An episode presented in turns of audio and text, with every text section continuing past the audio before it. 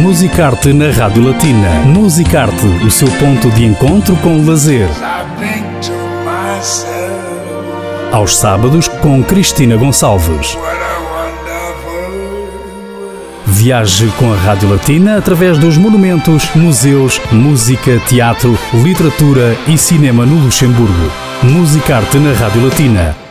Estamos aqui no National Museum Fashmart, na cidade de Luxemburgo, para acompanhar a preparação de uma exposição muito interessante consagrada à Revolução dos Escravos em Portugal, mas esta exposição será mostrada no Luxemburgo, como já referi, no National, National Museum Fashmart. O objetivo é inaugurar a 25 de abril de 2024 e comemorar o 50 aniversário do 25 de abril a chamada Revolução dos Escravos. O museu decidiu consagrar, portanto, um espaço, uma exposição que retrata, de certa forma, essa época de Portugal, esse momento da história de Portugal e também, de certa forma, falar da imigração portuguesa que decorreu antes dos anos 60 e depois dos, dos anos 70. Para isso, estamos aqui no museu e a Rádio Latina vai falar com Regis Moes, que é o conservador do Nacional Museu Umfashmart, e também com Isabel Mas, que é sua assistente, e, eh, portanto, neste caso, na secção Artes Decorativas e Popular História Luxemburguesa Contemporânea. Bonjour, euh, Monsieur Regis Moes. Bonjour. Et bonjour, Madame Isabelle Mas. Bonjour. Voilà, c'est un plaisir pour Radio Latina d'accompagner ce projet très intéressant, ce projet du National Museum Fashmart, qui est consacré à l'histoire du Portugal, un moment clé de l'histoire euh, du Portugal, et qui parle aussi de l'immigration portugaise qui est tellement liée au Luxembourg. Voilà, je commençais par vous demander comment est surgie l'idée de, cette exposition qui marque les 50 ans de la révolution des OI au Portugal. En fait, pour moi, c'est pas seulement de l'histoire euh, portugaise, c'est aussi de l'histoire luxembourgeoise. Il y a près de 100 000 nationaux portugais qui vivent aujourd'hui statistiquement, si on regarde les statistiques au Luxembourg. Si on y rajoute les binationaux ou les personnes ayant des origines au ou les anciennes colonies portugaises, on touche près d'un tiers de la, euh, de la population résidente luxembourgeoise aujourd'hui. Donc la révolution des œillets, qui est un moment clé dans l'histoire de l'Europe, et donc aussi une, partie de l'histoire de l'histoire luxembourgeoise. C'est un peu cette idée-là qu'on qu'on a essayé de poursuivre. En fait, euh, si vous voulez, on a eu l'année passée une exposition sur le passé colonial du Luxembourg. On a eu beaucoup de discussions avec des visiteurs qui nous ont parlé de cette révolution des œillets qui a aussi mis fin aux guerres coloniales du Portugal, par le fait que la dictature au, Portugal a disparu par cette révolution, à cause aussi en grande partie de la frustration de la, population par rapport à, des guerres coloniales qui étaient extrêmement brutales. Et donc, euh, de fil en aiguille, on s'est dit, ben, on s'est resté un peu plus à ce sujet.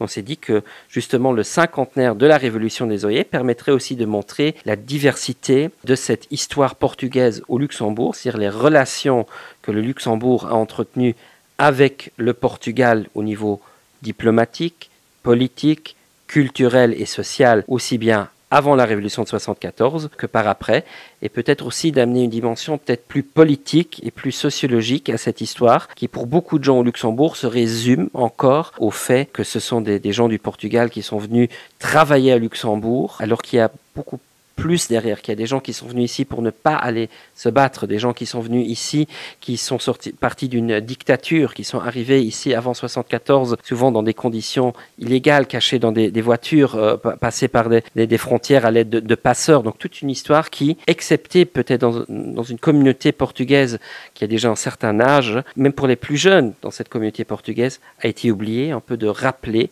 cette histoire qui est aussi l'histoire du Luxembourg. Voilà, justement pour euh, donner vie à cette exposition consacrée au 50e anniversaire de la révolution des œillets au Portugal. Vous avez déjà commencé des recherches, des recherches très précises et justement dans ce domaine Radio Latina se joint à vous pour faire un appel à témoignages de gens qui ont vécu à cette époque-là et pas que, aussi des objets. Il y a plein de choses qui vont faire en sorte que cette exposition soit possible. Voilà, je vous laisse la parole justement pour faire un appel à nos auditeurs. Oui, bah voilà, c'est ça. On est euh, surtout à la recherche de témoignages oraux, mais aussi bien sûr à la recherche d'objets qui sont en lien avec le soulèvement du, euh, 25 avril, mais aussi des pièces, peut-être des écrits qui nous aideront à documenter de manière générale les relations entre, entre les, le Luxembourg et le Portugal et les anciennes colonies. Et voilà, justement, en faisant ces recherches, est-ce qu'il y a quelque chose qui vous a surpris?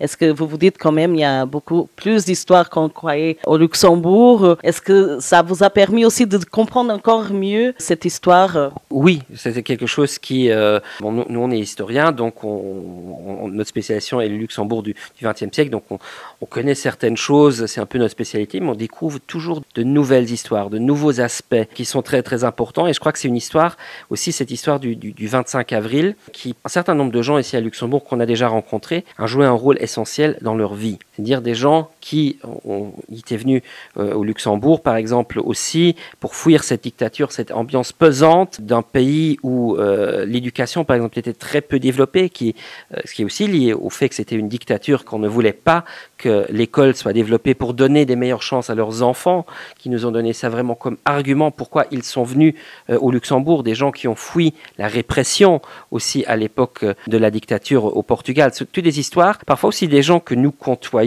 depuis longtemps, parce que ce sont des gens qu'on connaît par nos amis, euh, notre famille, où des histoires ont, surgi de cette manière. Et aussi, par exemple, quelque chose qui, moi, m'a un, peu, un étonné, c'est la révolution a eu lieu le 25, le 25 avril 1974. Il y a eu des manifestations dans les jours suivants. Le 1er mai, il y a un certain nombre de gens du Luxembourg des Portugais d'origine, mais aussi des Luxembourgeois engagés politiquement, qui sont partis à Lisbonne un peu pour voir cette révolution qui se déroulait devant leurs portes d'une certaine manière. Et donc ça, ce sont aussi des histoires qui, peuvent nous intéresser, tout comme par exemple des gens qui vivent aujourd'hui à Luxembourg ou qui ont vécu dans les années 70 à Luxembourg, peut-être des auditeurs euh, qui vous écoutent euh, aujourd'hui au euh, Portugal par web radio ou, autres, qui ont fait leur service militaire, qui ont peut-être vu la réalité de cette guerre coloniale dans les colonies, peut-être aussi des gens qui viennent d'anciennes colonies portugaises, il y a fait déjà une forte présence capverdienne avant 74 au Luxembourg. Pour les Capverdiens, la fin, l'indépendance euh, du Cap-Vert a aussi eu des répercussions pratiques, c'est-à-dire des dispositions comme le regroupement familial qui était prévu par euh, l'accord de main-d'œuvre de 1970 entre le Luxembourg et le Portugal, était plus compliqué pour euh, les gens qui n'avaient plus la nationalité portugaise. Donc, ce sont toutes des, des choses qui sont pour nous très intéressantes pour montrer que cette histoire qui, comme je l'ai dit tout à l'heure, est parfois d'une manière d'un cliché que ce sont, ce sont des, pauvres gens qui sont venus à Luxembourg pour travailler et pour gagner leur vie et pour améliorer leur, leur futur et le futur de leurs enfants est beaucoup plus compliqué, qu'il y a des gens qui ont vécu des expériences, et c'est ça en fait qu'on veut montrer, c'est montrer cette diversité et rendre conscient aussi le public luxembourgeois, mais aussi on est au Fashmart, donc montrer aussi beaucoup de touristes qui viennent montrer aussi un pan de l'histoire luxembourgeoise à des gens qui sont en visite ici à Luxembourg, qui est peut-être euh, très mal connu. Il y a beaucoup d'histoires qui sont, je crois, très étonnantes, parfois des, des, choses plus, plus anecdotiques, mais qui donnent un, un, exemple, qui exemplifie une histoire qui est longue et complète. Justement pour euh, ces recherches que vous faites afin de présenter l'exposition le 25 avril 2024, comment les gens ils peuvent vous contacter, vous faire euh, parvenir euh, soit les témoignages, soit les objets qu'ils ont à leur possession? Voilà. Le plus facile, c'est de s'adresser à nous directement. Donc, ce serait par l'adresse mail qui est histoire et comme ça on pourrait directement prendre contact avec les gens intéressés euh, à peut-être nous présenter leur histoire ou nous, ou nous montrer leurs objets, leurs photos. Vous avez déjà une idée justement pour la sélection des objets, des, témoignages, parce que tout ça, je pense que à la fin, après avoir tout réuni, ce sera quand même assez délicat, non? Oui, mais c'est toujours, on est toujours dans une phase de recherche. On a les, les, grands axes de ce, qu'on veut raconter dans cette histoire. On va pas tout tout raconter maintenant, sinon il n'y aura plus de surprises. Mais ce qui est toujours très euh, très intéressant dans nos recherches, c'est qu'il y a toujours des nouvelles histoires qui apparaissent.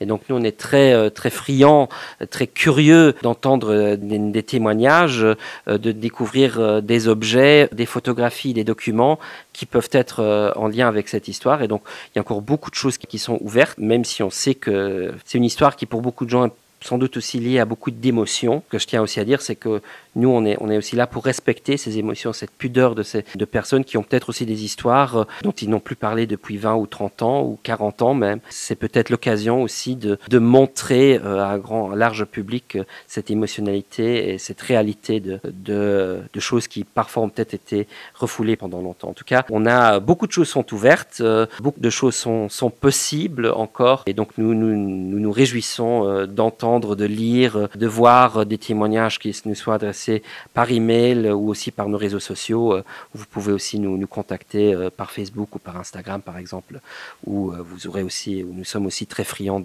d'avoir des contacts par ce biais-là. Bien sûr, Radio Latina va continuer à accompagner ce périple à travers l'histoire du Portugal et en même temps du Luxembourg, parce que ce sont deux pays qui sont très liés par l'histoire, par l'immigration. Voilà. Pour terminer, quel est vraiment le but de cette exposition? Le but, comme toute exposition historique, est de montrer une, partie d'une histoire qui est euh, peut-être un peu méconnue à Luxembourg, mais aussi de donner la possibilité à des gens qui peut-être euh, n'ont pas encore trouvé leur place au musée d'avoir une voix au sein du musée, euh, d'être participatif. Dans l'exposition même, il y aura aussi des possibilités de laisser des témoignages, de participer, de donner son opinion sur, euh, sur cette histoire. Et en fait, pour nous, c'est aussi très important d'ouvrir notre musée à un public qui peut-être, parce qu'on ne parlait peu de cette histoire portugaise dans notre musée jusqu'à présent, qui puisse aussi trouver sa place ici. Merci beaucoup. Merci beaucoup. Voilà, merci et surtout félicitations pour cette initiative qu'on va bien sûr continuer à acompanhar. Radio vai acompanhar todo este, este processo de preparação da exposição consagrada aos 50 anos da Revolução dos Escravos e fica aqui o apelo à sua participação. Esteja à vontade, envie uh, testemunhos, objetos, uh, vídeos, tudo aquilo que sinta que poderá fazer a diferença e que poderá também ajudar a contar a história, a dar um lado mais humano à história, que é o 25 de Abril e também a imigração dos portugueses para o Luxemburgo antes uh, dos anos 70 e também depois dos anos 70, logo após a Revolução dos Escravos, o que, é que mudou? Pessoas que tenham vivido essa, essa época, não só na comunidade portuguesa, como na comunidade cabo-verdiana também. Fica aqui o apelo, portanto, envie para o e-mail histoire.mnah.eta.lu toda a informação que disponha. Claro, também, caso pretenda dar o seu testemunho, as portas do Museu Nacional Museu Fashmart estão abertas. Musicarte